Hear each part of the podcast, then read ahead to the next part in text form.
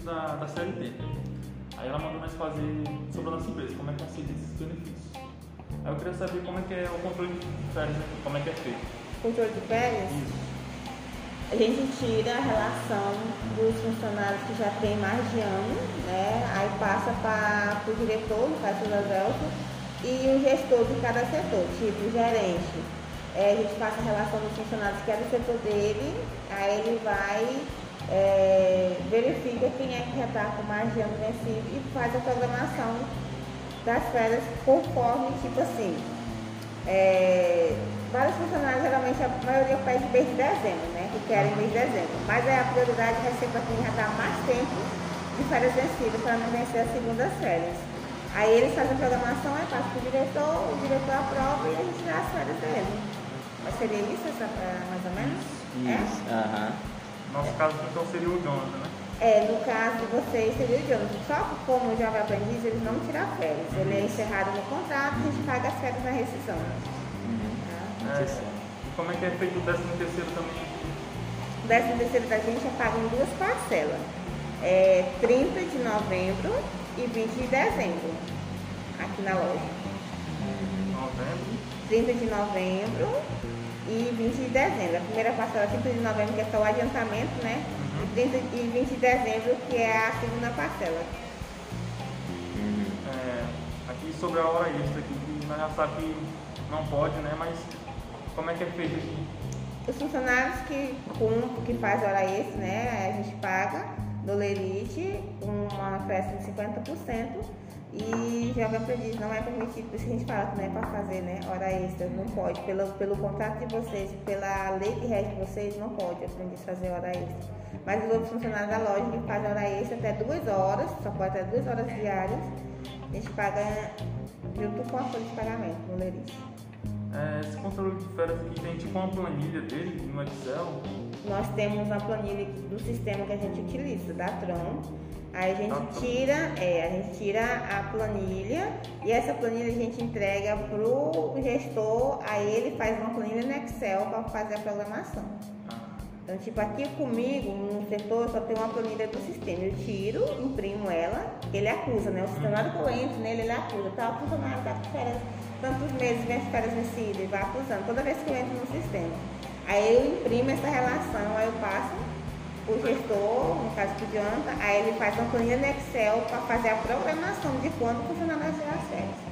Aí depois ele me passa essa programação, eu lanço no sistema já programando as férias do funcionário naquela data. ah,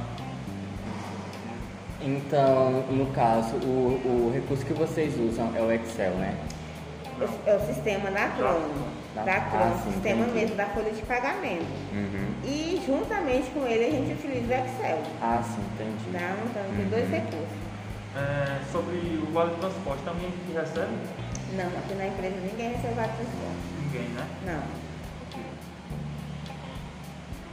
É, salário família, também que recebe aqui também? Recebe muitos, recebe. O salário família ele é pago. É, dos funcionários que recebem até o teto limite é 1.500 e pouquinho, se eu não me engano. Eu tenho que ver ali direitinho. Aí ele é 51 e 27 por filho, né? Por dependente. E vários funcionários recebem aqui. Tipo, a dona Cátia recebe, lá no depósito o menino recebe, a maioria lá, o Tarcísio recebe, o Ed recebe. Mas ele é pago. E sobre o FGTS aqui, como é que é feito aqui também? O FGTS, ele é, no caso, a empresa que paga, ele é pago 8% em cima do valor bruto do funcionário. Só o jovem aprendiz que é 2%, tá? Mas ele é pago, a empresa que paga. Vamos lá. É sobre a questão de, desse controle que tem das férias, sobre esse controle que há, sabe? De, de vocês estarem controlando.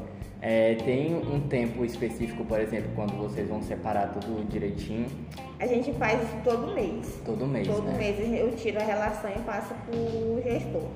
Tá bom. entendeu? Aí quando ele programa, vamos supor, se ele programa é, os funcionários já do ano todinho, vamos supor, vencer esse ano, ele programação de tudo a gente vai vencer.